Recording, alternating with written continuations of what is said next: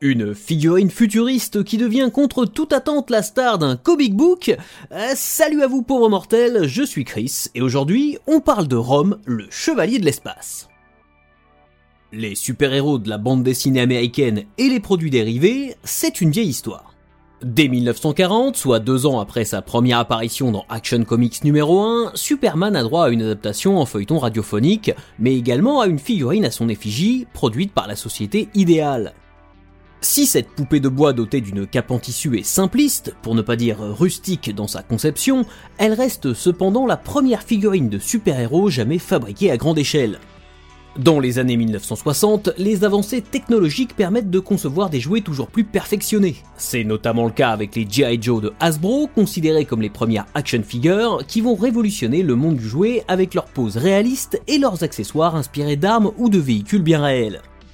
Du côté des héros de comic books, le fabricant américain Mego obtient en 1971 à la fois les droits des personnages de Marvel et de DC Comics et produira plusieurs dizaines de poupées articulées qui font aujourd'hui le bonheur des collectionneurs. Dès lors, les super-héros ne quitteront plus les magasins de jouets. De la gamme Secret Wars de Mattel en 1984, aux figurines Batman de Kenner, surfant sur le succès de ses adaptations au cinéma ou de la série animée de Bruce Timm, en passant par les figurines de Toy Biz, tirées des séries animées consacrées à Spider-Man ou aux X-Men dans les années 1990. Mais comme vous pouvez l'imaginer, au milieu de ces réussites, on trouve aussi quelques tentatives plus ou moins fructueuses de faire cohabiter héros de plastique et héros de papier. C'est notamment vrai pour Rome The Space Knight, initiative commune de la société Parker Brothers et de Marvel Comics lancée en 1979. Si le personnage jouit encore aujourd'hui d'une forte popularité, entretenu par une fanbase restreinte mais fidèle, son histoire reste un cas à part qui mérite d'être raconté. À l'orée des années 1980, les jouets embarquant de l'électronique ont le vent en poupe. Espérant surfer sur ce courant naissant, Scott Dankman, Richard C. Levy et Brian L. McCoy imaginent une figurine de robot à l'aspect humanoïde, dotée d'effets sonores et lumineux, qu'ils nomment COBOL, en référence au langage de programmation informatique du même nom. La société Parker Brothers, jusqu'alors spécialisée dans les jeux de société et derrière des licences connues de tous comme le Cluedo ou le Monopoly, voit dans ce jouet ultra moderne l'occasion de conquérir un nouveau marché, après avoir retravaillé le design et changé le nom en ROM, acronyme de Read Only Memory, sonnant bien mieux pour le grand public, Parker décide de lancer la production de cette figurine en ménageant les coûts, afin d'éviter de perdre trop d'argent si le succès n'est pas au rendez-vous. Résultat, les économies et le manque d'expérience de Parker Brothers dans ce domaine font de Rome une figurine aussi avant-gardiste qu'imparfaite. Si elle est la première à embarquer autant d'électronique, proposant des fonctionnalités inédites pour l'époque, elle est également de conception assez médiocre, ce qui lui vaudra le droit d'être durement critiquée dans Time Magazine, qui annonçait qu'elle finirait rapidement sous un canapé au milieu des moutons de poussière. Cachant une pile 9 volts dans son réacteur dorsal, Rome possède deux LED rouges à la place des yeux, un respirateur électronique produisant des sons réalistes, mais aussi trois accessoires lumineux, un analyseur, un traducteur et un neutraliseur, chacun ayant son utilité bien entendu. Possédant autant de points d'articulation qu'une poupée Barbie, Rome sera intégré à la gamme Action Man de Palitoy au Royaume-Uni, mais peinera à se faire une place sur le marché américain. Avec moins de 300 000 exemplaires vendus, Parker considérera cette incursion dans le monde de la figurine articulée comme un échec et abandonnera définitivement la ligne sans jamais l'avoir étendue. Si McCoy rejette la responsabilité de ce fiasco sur le packaging peu accrocheur et la mauvaise communication de Parker Brothers, on ne peut pourtant pas reprocher à l'entreprise qui distribuait à cette époque le célèbre Scrabble de ne pas avoir tout tenté pour promouvoir son robot. Car si le jouet n'a pas su séduire les enfants, il n'en va pas de même pour la bande dessinée produite de décembre 1979 à février 1986 par Marvel Comics à la demande de Parker. Quelques mois plus tôt, Bill Mantlo a convaincu l'éditeur en chef de Marvel Comics, Jim Shooter, d'acquérir la licence des jouets Micronauts, commercialisés aux États-Unis par Mego, pour en tirer une série de comic books. Dessiné par Michael Golden, Micronauts va connaître 59 numéros et recevra le prix Eagle Award de la meilleure nouvelle série lors de la British Comic Art Convention en 1979. Considéré par Shooter comme apte à donner vie aux jouets dans des bandes dessinées, Mantlo, connu pour être le co-créateur de Rocket Raccoon et de Cloak and Dagger, se voit donc octroyer le poste de scénariste sur Rome, tandis que le dessinateur Sal Buscema, qui est notamment œuvré sur Avengers ou Hulk, se charge de la partie graphique. Pour assurer la promotion de la figurine high-tech de Parker, Mantlo va devoir créer tout un background en partant de pratiquement rien. En premier lieu, Rome n'est plus un simple robot, mais plutôt un cyborg, un être vivant d'apparence humaine transformé en machine ultra perfectionnée. Issu de la rayonnante et très avancée civilisation galadorienne, Rome est un chevalier de l'espace, chargé de pourchasser les spectres noirs, des créatures métamorphes dissimulées parmi les différentes populations de notre univers. Révélés par l'analyseur du champion de Galador, ces spectres noirs, ou Dire Wraiths en version originale, sont ensuite bannis dans une autre dimension grâce à son neutraliseur, tandis que son traducteur lui permet d'échanger avec les différents individus qui croisent son chemin. Vous l'avez compris, Bill Mantlo use des maigres éléments qui accompagnent la figurine articulée de Parker Brothers pour monter de toutes pièces une intrigue digne d'un film de science-fiction produit en plein macartisme. Heureusement pour nous, cette chasse aux créatures maléfiques infiltrées est loin d'être aussi simpliste que l'on pourrait le croire.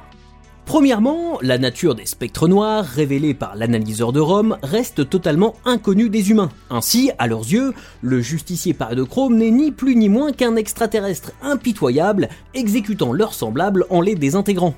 Le Galadorien est donc considéré comme une menace par la presse, mais aussi par les autres héros Marvel qu'il va croiser au fil de ses aventures, comme Namor, Shang-Chi ou encore le duo formé par Power Man et Iron Fist.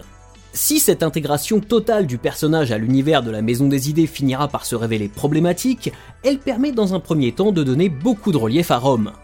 S'il est un cyborg bardé de gadgets électroniques, prétendument inarrêtable et indestructible, Mantlo et Buscema vont s'évertuer à entretenir un certain mystère autour de ses origines, en distillant les informations de façon sporadique, mais aussi à le mettre très souvent en mauvaise posture. La tension qui résulte de ces péripéties, associée au statut du personnage, différent de celui des super-héros Marvel plus classiques pour lesquels on ne s'inquiète déjà plus vraiment à l'époque, accroît significativement l'attachement du lecteur pour Rome, ce qui participera assurément à la longévité de la série. Avec le temps, le ton devient plus adulte, le protagoniste plus violent et l'ambiance beaucoup plus lourde voire horrifique. Si bien qu'en France, dans les pages du mensuel Strange, où elle est publiée depuis le numéro 133 en 1981, la série Rome sera souvent censurée et retouchée pour ne pas attirer les foudres du comité de censure des publications destinées à la jeunesse. Outre des thématiques tournant autour du rôle messianique du héros, de son sens du sacrifice et de la façon dont il est rejeté par ceux qu'il vient protéger, la série Marvel abordera également l'humanité perdue de son personnage principal, son sens du devoir et des responsabilités, et plus globalement la question du vivre ensemble. Avec 75 numéros au total, dont les derniers seront dessinés par Steve Ditko, l'un des artistes majeurs de Marvel Comics, Rome est un parfait exemple de la façon dont la Maison des Idées a su miser sur de nombreuses licences plus ou moins prometteuses durant les décennies 70, 80 et 90.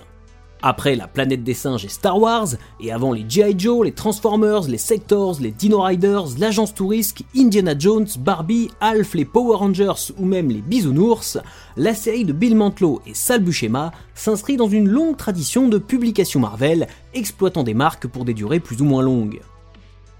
Ce qui est remarquable avec Rome, c'est que le comic book aura longtemps survécu à la figurine dont il devait faire la réclame et lui aura même créé tout un univers, ce que Parker n'avait pas su faire pour vendre son jouet.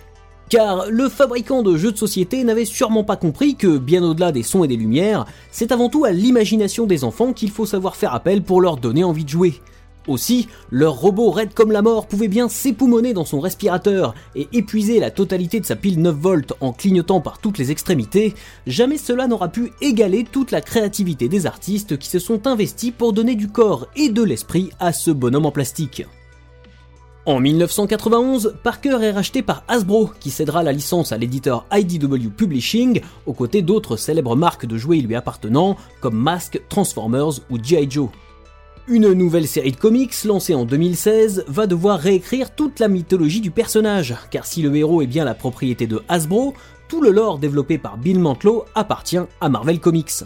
Pendant très longtemps, cet imbroglio juridique va rendre impossible toute réimpression des épisodes de Rome publiés par Marvel, mais également des numéros d'autres séries de l'éditeur dans lesquelles le Chevalier de l'Espace faisait une apparition. Un casse-tête éditorial qui prend fin en 2023 quand Marvel trouve un accord avec Hasbro et annonce dans la foulée la ressortie de la série en format omnibus avec un premier volume compilant les 29 premiers numéros dont la sortie est prévue pour janvier 2024. Le Time Magazine a eu tort, on se souvient encore de Rome le Chevalier de l'Espace. Peut-être pas autant que de Goldorak ou de Musclor, et plus comme un héros de comics que comme un jouet novateur un peu trop en avance sur son temps, mais il n'a pas disparu.